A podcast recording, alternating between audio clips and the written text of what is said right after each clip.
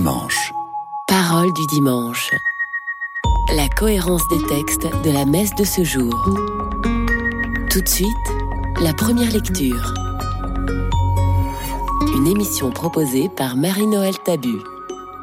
Lecture du livre de la sagesse. La nuit de la délivrance pascale avait été connue d'avance par nos pères. Assurés des promesses auxquelles ils avaient cru, ils étaient dans la joie. Et ton peuple accueillit à la fois le salut des justes et la ruine de leurs ennemis. En même temps que tu frappais nos adversaires, tu nous appelais à la gloire. Dans le secret de leur maison, les fidèles descendants des justes offraient un sacrifice, et ils consacrèrent d'un commun accord cette loi divine que les saints partageraient aussi bien le meilleur que le pire. Et déjà, ils entonnaient les chants de louange des pères. Le premier verset de ce texte nous met tout de suite dans l'ambiance. L'auteur du livre de la sagesse se livre à une méditation sur la nuit de la délivrance pascale, c'est-à-dire la nuit de la sortie du peuple d'Israël, fuyant l'Égypte sous la conduite de Moïse. De siècle en siècle et d'année en année, depuis cette fameuse nuit, le peuple d'Israël célèbre le repas pascal pour revivre ce mystère de la libération opérée par Dieu. Célébrer pour revivre, le mot n'est pas trop fort, car en Israël, le mot célébrer ne signifie pas seulement commémorer. Il s'agit de laisser Dieu agir à nouveau, de s'engager soi-même dans la grande aventure de la libération, dans la dynamique de Dieu, si l'on peut dire. C'est ce que l'on appelle faire mémoire. Cela implique donc de se laisser transformer en profondeur. Nous sommes loin d'un simple rappel historique.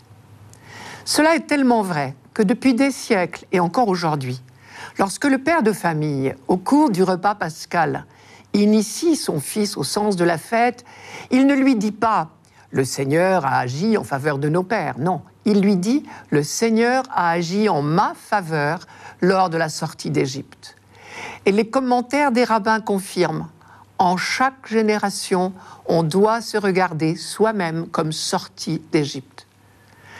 Cette célébration de la nuit pascale comporte donc toutes les dimensions de l'alliance vécue par le peuple d'Israël depuis Moïse. L'action de grâce pour l'œuvre de libération accomplie par Dieu. Et réciproquement, l'engagement de fidélité au commandement. Car on sait que libération, don de la loi et alliance ne font qu'un seul et même événement. C'est le message même de Dieu à Moïse et à travers lui au peuple, au pied du Sinaï. Je cite, Vous avez vu vous-même ce que j'ai fait à l'Égypte, comment je vous ai porté comme sur des ailes d'aigle et vous ai fait arriver jusqu'à moi.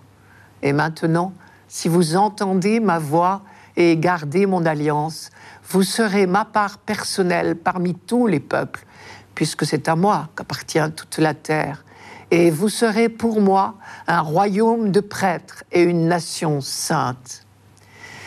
Ces deux dimensions de la célébration pascale, action de grâce pour l'œuvre de libération accomplie par Dieu et engagement de fidélité au commandement, se lisent à travers les quelques lignes du livre de la sagesse qui nous sont proposées ici. Je commence par l'action de grâce. La nuit de la délivrance pascale avait été connue d'avance par nos pères assurés des promesses auxquelles ils avaient cru, ils étaient dans la joie et déjà ils entonnaient les chants de louange des pères. De quelle promesse parle-t-on ici? Le mot promesse à lui seul est intéressant. Qui l'eût cru qu'un Dieu s'engagerait par serment envers un homme ou un peuple? Et là encore, pour que l'homme ose y croire, il a fallu une révélation. Et pourtant, le récit de la grande aventure des patriarches n'est qu'une succession de promesses, d'une descendance, d'un pays, enfin d'une vie heureuse dans ce pays. Bien sûr, évoquer la fuite d'Égypte et la protection de Dieu en faveur de son peuple, c'est aussi inévitablement évoquer la déconfiture de leurs ennemis du moment, les Égyptiens je cite, Et ton peuple accueillit à la fois le salut des justes et la ruine de leurs ennemis. En même temps que tu frappais nos adversaires, tu nous appelais à la gloire. Plus que du triomphalisme, c'est une leçon à méditer que l'auteur de notre texte propose à ses contemporains, à savoir, en faisant le choix de l'oppression et de la violence, les Égyptiens ont provoqué eux-mêmes leur perte. Le peuple opprimé, lui, a bénéficié de la protection du Dieu qui vient au secours de toute faiblesse. Sous-entendu, à bon entendeur, salut. La lumière que Dieu a fait briller sur nous au temps de notre oppression, il la fera tout aussi bien briller sur d'autres opprimés. C'est ainsi qu'on interprète la présence de la colonne de feu qui protégeait le peuple et le mettait à l'abri de ses poursuivants. Deuxième dimension de la célébration de la nuit pascale, l'engagement personnel et communautaire. Je cite encore, dans le secret de leur maison, les fidèles descendants des justes offraient un sacrifice. Et ils consacrèrent d'un commun accord cette loi divine, que les saints partageraient aussi bien le meilleur que le pire. Et déjà, ils entonnaient les chants de louange des pères. En quelques lignes, notre auteur n'a pas pu tout dire, mais il est très remarquable justement qu'il ait mis en parallèle la pratique du culte, ils offraient un sacrifice, et l'engagement de solidarité fraternelle. Les saints, entendez les fidèles, partageraient aussi bien le meilleur que le pire. La loi d'Israël, on le sait bien, a toujours lié la célébration des dons de Dieu et la solidarité du peuple de l'Alliance. Rien d'étonnant donc, Jésus-Christ fera le même rapprochement. On sait bien que faire mémoire de lui, c'est du même mouvement, pratiquer l'Eucharistie et se mettre au service de nos frères comme il l'a fait lui-même la nuit de la délivrance pascale, c'est-à-dire le jeudi saint, en lavant les pieds de ses disciples.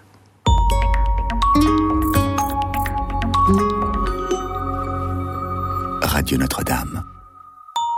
Parole du dimanche. Parole du dimanche. La cohérence des textes de la messe de ce jour. Tout de suite, le psaume émission proposée par Marie-Noël Tabu. Psaume 32. Criez de joie pour le Seigneur, homme juste. Homme droit, à vous la louange. Heureux le peuple dont le Seigneur est le Dieu. Heureuse la nation qu'il s'est choisie pour domaine. Dieu veille sur ceux qui le craignent, qui mettent leur espoir en son amour, pour les délivrer de la mort, les garder en vie au jour de famine. Nous attendons notre vie du Seigneur. Il est pour nous un appui, un bouclier. Que ton amour, Seigneur, soit sur nous, comme notre espoir est en toi.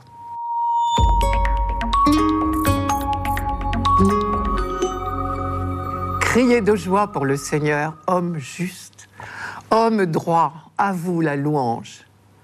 Dès ce premier verset, nous savons où nous sommes, au temple de Jérusalem, dans le cadre d'une liturgie d'action de grâce. Précisons tout de suite que ces titres, homme juste, homme droit, ne dénotent pas une attitude d'orgueil ou de contentement de soi. La justice dans la Bible n'est pas une qualité morale. Elle est tout simplement l'attitude humble de celui qui entre dans le projet de Dieu. On pourrait dire que le juste est celui qui est accordé à Dieu au sens où un instrument de musique est bien accordé. Ce projet de Dieu dont il est question ici, c'est l'alliance, c'est-à-dire le choix que Dieu, dans sa liberté souveraine, a fait de ce peuple pour lui confier son mystère. Tout naturellement, on rend grâce pour cela. Heureux le peuple dont le Seigneur est le Dieu Heureuse la nation qu'il s'est choisie pour domaine. Nous avons rencontré à plusieurs reprises déjà dans l'Ancien Testament l'expression de la fierté du peuple élu, non pas de l'orgueil, mais une fierté bien légitime, le sentiment de l'honneur que Dieu lui fait de le choisir pour une mission. À vrai dire, chacun de nous aujourd'hui peut éprouver cette même fierté d'avoir été intégré par le baptême au peuple envoyé en mission dans le monde. Le verset suivant dit autrement cette expérience de la foi. Le Seigneur veille sur ceux qui le craignent, qui mettent leur espoir en son amour. Pour commencer, nous avons là une définition superbe de la crainte de Dieu au sens biblique. Non pas de la peur, justement, mais une confiance sans faille. La juxtaposition des deux parties du verset est très parlante. Le Seigneur veille sur ceux qui le craignent, qui mettent leur espoir en son amour. La première partie du verset, ceux qui le craignent, est expliquée par la seconde. Ce sont ceux qui mettent leur espoir en son amour. On est loin de la peur. C'est même tout le contraire. Et de fait, toute la Bible, en même temps qu'elle nous révèle le dessein bienveillant de Dieu, nous enseigne peu à peu à convertir le sens du mot crainte. Désormais, pour les croyants, la seule manière de respecter Dieu, c'est de lui rendre son amour. Je reviens à ce fameux verset. Le Seigneur veille sur ceux qui le craignent, qui mettent leur espoir en son amour. Le peuple élu parle ici de son expérience bien concrète de la sollicitude de Dieu, car le Seigneur a veillé sur eux comme un père sur ses fils tout au long de la traversée du désert après la libération d'Égypte. Jamais on n'aurait survécu à la traversée de la mer déjà si le Seigneur ne s'en était mêlé. On n'aurait pas non plus survécu à l'épreuve de la vie au désert. Au buisson ardent, Dieu avait promis à Moïse d'accompagner son peuple dans sa marche vers la liberté. Et il a tenu sa promesse. Et d'ailleurs, le mot hébreu employé ici pour dire Dieu est le fameux mot de quatre lettres YHVH qui signifie je suis, je serai avec vous à chaque instant de votre histoire. Lorsque le livre du Deutéronome évoque toute l'histoire d'Israël au moment de la sortie d'Égypte et de la traversée du désert, il dit que le Seigneur a veillé sur son peuple comme sur la prunelle de son œil. Ici, le psalmiste continue pour les délivrer de la mort, les garder en vie au jour de famine. Et c'est une allusion bien précise à tous les dangers encourus pendant cette longue histoire. Quant à l'expression jour de famine, elle est certainement une allusion à la manne que Dieu a fait tomber à point nommé pendant l'Exode, quand la faim devenait menaçante. Bien sûr, cette confiance sans faille n'est pas facile tous les jours, et tout au long de son histoire, le peuple élu a oscillé entre deux attitudes, tantôt confiant, sûr de son Dieu, conscient que son bonheur était au bout de l'observance fidèle, fidèle des commandements, parce que si Dieu a donné la loi, c'est pour le bonheur de l'homme, on le sait. Tantôt, au contraire, le peuple était en révolte, attiré par des idoles. À quoi bon être fidèle à ce Dieu, à ses commandements? C'est bien exigeant. Et au nom de quoi faudrait-il obéir? Qui nous dit que c'est le bonheur assuré? Celui qui a composé ce psaume connaît les oscillations de son peuple et il l'invite à se retremper dans la certitude de la foi, seul susceptible de construire du bonheur durable. Et d'ailleurs, s'il a composé un psaume de 22, verset 22, autant qu'il y a de lettres dans l'alphabet, c'est pour dire que la loi est un trésor pour toute la vie de A à Z, parce qu'il y a deux 22 lettres dans l'alphabet hébreu? On ne s'étonne alors évidemment pas que la fin de ce psaume soit une prière de confiance que ton amour, Seigneur, soit sur nous, comme notre espoir est en toi. Et on connaît bien le sens du subjonctif. Ce n'est pas une incertitude, on sait bien que son amour est toujours sur nous. Mais c'est une invitation pour le croyant à s'offrir à cet amour. La dimension d'attente est très forte dans les derniers versets. Nous attendons notre vie du Seigneur. Il est pour nous un appui, un bouclier. Sous-entendu, lui seul. C'est-à-dire résolument, nous ne mettrons notre confiance qu'en lui. C'est dans cette confiance que le peuple élu puise sa force. Non, non pas sa force, mais celle que Dieu lui donne.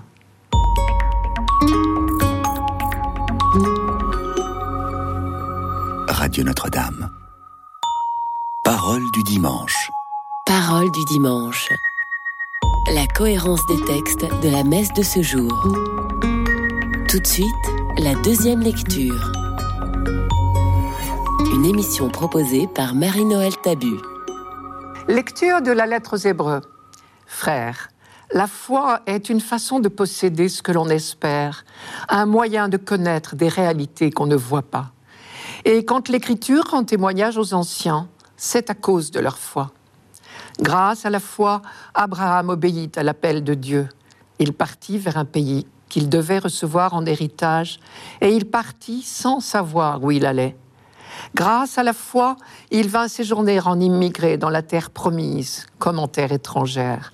Il vivait sous la tente, ainsi qu'Isaac et Jacob, héritiers de la même promesse, car il attendait la ville qui aurait de vraies fondations, la ville dont Dieu lui-même est le bâtisseur et l'architecte.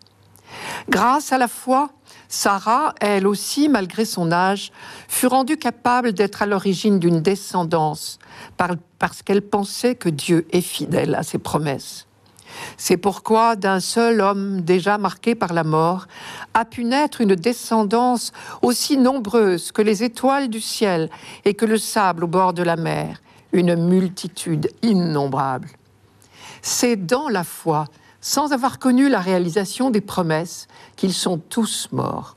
Mais ils l'avaient vu et salué de loin, affirmant que sur la terre, ils étaient des étrangers et des voyageurs.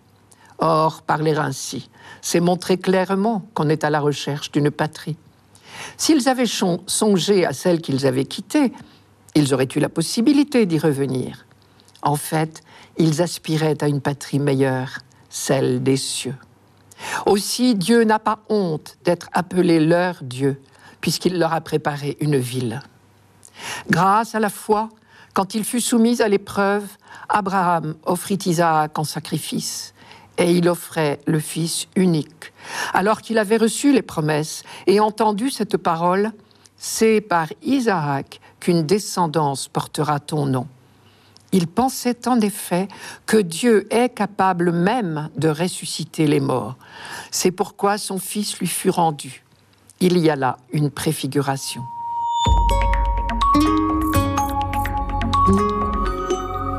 Grâce à la foi. Cette expression revient comme un refrain dans le chapitre 11 de la lettre aux Hébreux. Et l'auteur va jusqu'à dire que le temps lui manque pour énumérer tous les croyants de l'Ancien Testament dont la foi a permis au projet de Dieu de s'accomplir. Tout a commencé pour Abraham et Sarah avec le premier appel de Dieu, chapitre 12 de la Genèse. Pars de ton pays, de ta famille, de la maison de ton père, va vers le pays que je te ferai voir. Et Abraham obéit, nous dit le texte, au beau sens du mot obéir dans la Bible, non pas de la servilité, mais la libre soumission de celui qui accepte de faire confiance. Il sait que l'ordre donné par Dieu est donné pour son bonheur et sa libération à lui, Abraham. Croire, c'est savoir que Dieu ne cherche que notre intérêt, notre bonheur. Abraham partit vers un pays qui devait lui être donné comme héritage.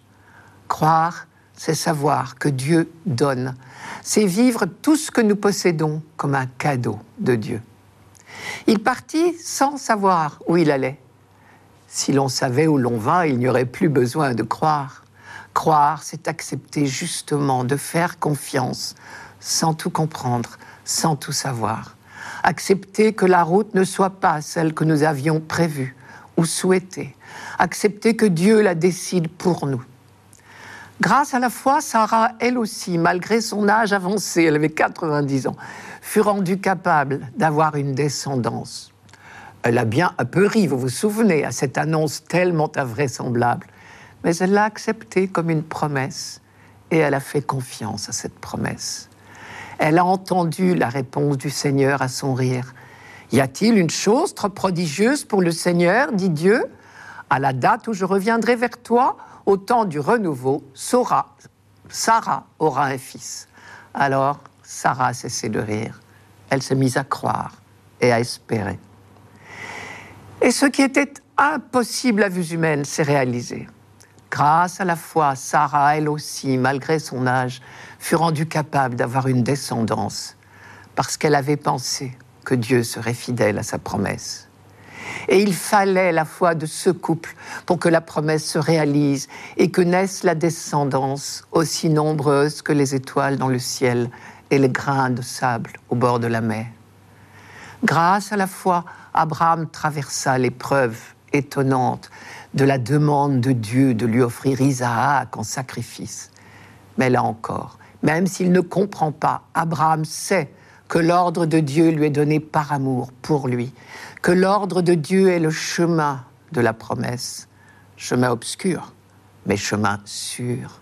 La logique de la foi va jusque-là.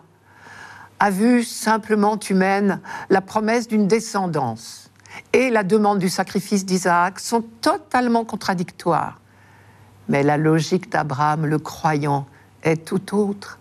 Précisément parce qu'il a reçu la promesse d'une descendance par Isaac, il peut aller jusqu'à le sacrifier.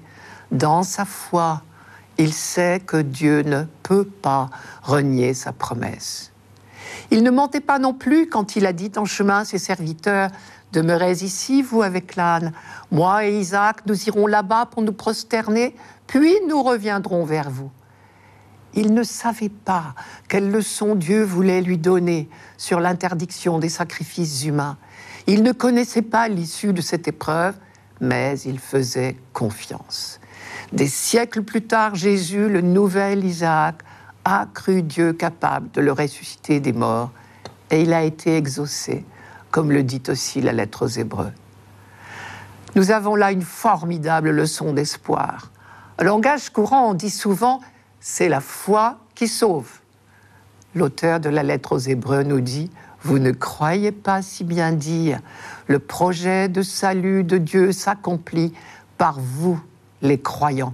Laissez-le faire en vous et par vous son œuvre.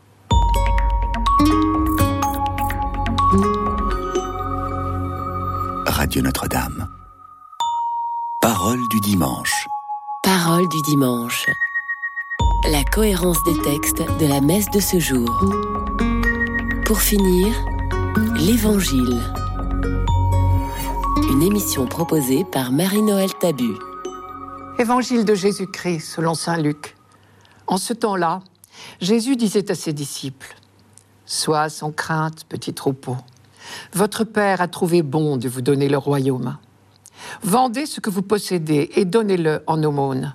Faites-vous des bourses qui ne s'usent pas, un trésor inépuisable dans les cieux, là où le voleur n'approche pas, où la mythe ne détruit pas. Car là où est votre trésor, là aussi sera votre cœur. Restez en tenue de service, votre ceinture autour des reins et vos lampes allumées. Soyez comme des gens qui attendent leur maître à son retour des noces pour lui ouvrir dès qu'il arrivera et frappera à la porte. Heureux ces serviteurs-là que le maître à son arrivée trouvera en train de veiller. Amen, je vous le dis, c'est lui qui, la ceinture autour des reins, les fera prendre place à table et passera pour les servir. S'il revient vers minuit ou vers trois heures du matin et qu'il les trouve ainsi, heureux sont-ils. Vous le savez bien, si le maître de maison avait su à quelle heure le voleur viendrait, il n'aurait pas laissé percer le mur de sa maison. Vous aussi, tenez-vous prêt. C'est à l'heure, vous n'y penserez pas, que le Fils de l'homme viendra. Pierre dit alors, Seigneur, est-ce pour nous que tu dis cette parabole ou bien pour tous? Le Seigneur répondit, Que dire de l'intendant fidèle et sensé à qui le maître confiera la charge de son personnel pour distribuer en temps voulu la ration de nourriture? Heureux ce serviteur que son maître, en arrivant, trouvera en train d'agir ainsi.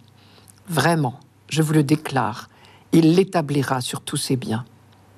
Mais si le serviteur se dit en lui-même Mon maître tarde à venir, et s'il se met à frapper les serviteurs et les servantes, à manger, à boire et à s'enivrer, alors, quand le maître viendra, le jour où son serviteur ne s'y attend pas, et à l'heure qu'il ne connaît pas, il l'écartera et lui fera partager le sort des infidèles. Le serviteur qui, connaissant la volonté de son maître, n'a rien préparé et n'a pas accompli cette volonté, recevra un grand nombre de coups. Mais celui qui ne la connaissait pas et qui a mérité des coups pour sa conduite, celui-là n'en recevra qu'un petit nombre. À qui l'on a beaucoup donné, on demandera beaucoup. À qui l'on a beaucoup confié, on réclamera davantage.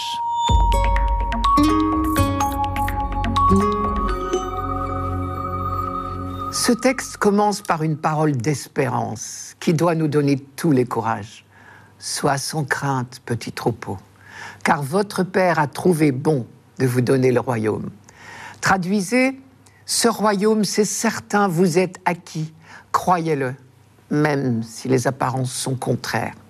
Et c'est pour cela que nous pouvons affirmer tranquillement, à chaque Eucharistie, nous attendons le bonheur que Dieu promet, qui est l'avènement de Jésus-Christ, notre Sauveur. Ceux qui ont la chance d'être pratiquants, comme on dit, connaissent cette joie de célébrer et de déchiffrer chaque dimanche, ou même davantage, le dessein libérateur de Dieu. Mais Jésus ne s'arrête pas là. Il décrit aussitôt les exigences qui en découlent pour nous. Car à qui l'on a beaucoup donné, on demandera beaucoup. À qui l'on a beaucoup confié, on réclamera davantage. Dieu nous confie chaque jour l'avancement de son projet il nous reste à nous hisser au niveau de cette confiance qu'il nous fait. Et désormais, nous ne devrions donc avoir qu'une seule affaire en tête, la réalisation de la promesse de Dieu. Cela commence par se débarrasser de toute autre préoccupation. Vendez ce que vous possédez, donnez-le en aumône. Et ensuite, Jésus détaille ce qu'il attend de nous. Il les fait de manière imagée, à l'aide de trois petites paraboles. La première est celle des serviteurs qui attendent leur maître. La seconde, plus courte, compare son retour à la venue inattendue d'un voleur. Quant à la troisième, elle décrit l'arrivée du maître et le jugement qu'il porte sur ses serviteurs.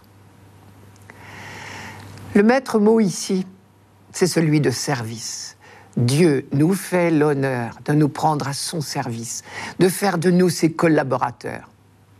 Plus tard, Saint Pierre, qui a bien retenu le message de Jésus, le dira aux chrétiens de Turquie, je cite Pierre, Vous qui attendez et qui hâtez la venue du jour de Dieu. Et André Chouraki traduisait Vous qui attendez et qui précipitez l'avènement du jour de Dieu. Il est de notre responsabilité de hâter l'avènement du règne de Dieu. Alors la prière du Notre Père prend ici un relief singulier que ton règne vienne. Il viendra d'autant plus vite que nous y croirons et nous nous y engagerons. Dieu respecte trop la liberté des hommes pour les faire entrer de force dans son royaume. Il ne le réalisera pas sans nous. Mais pour notre plus grande fierté, il nous propose de prendre notre part à son projet de sauver l'humanité. D'où la grandeur de nos vies. Il est en notre pouvoir de hâter le jour de Dieu, comme dit Pierre. Si bien que tout effort, même modeste de notre part, vers un peu plus d'amour et de paix, contribue infimement peut-être, mais efficacement à la venue de ce jour. Mystérieusement, nous collaborons à la venue du jour de Dieu. Heureux serviteur que son maître, en arrivant, trouvera à son travail. Vraiment, je vous le déclare, il lui confiera la charge de tous ses biens. Pour terminer, je voudrais revenir sur l'une des phrases de Jésus dans cet évangile. Heureux les serviteurs que le Maître à son arrivée trouvera en train de veiller. Amen, je vous le dis, il prendra la tenue de service, les fera passer à table et les servira chacun son tour. Mais n'est-ce pas ce qui se passe déjà pour nous? Chaque dimanche à la messe, le Seigneur nous invite à sa table et c'est lui qui nous nourrit. Ainsi, nous refaisons nos forces pour continuer notre service. C'était Parole du dimanche, une émission présentée par Marie-Noël Tabu. Rendez-vous dimanche prochain.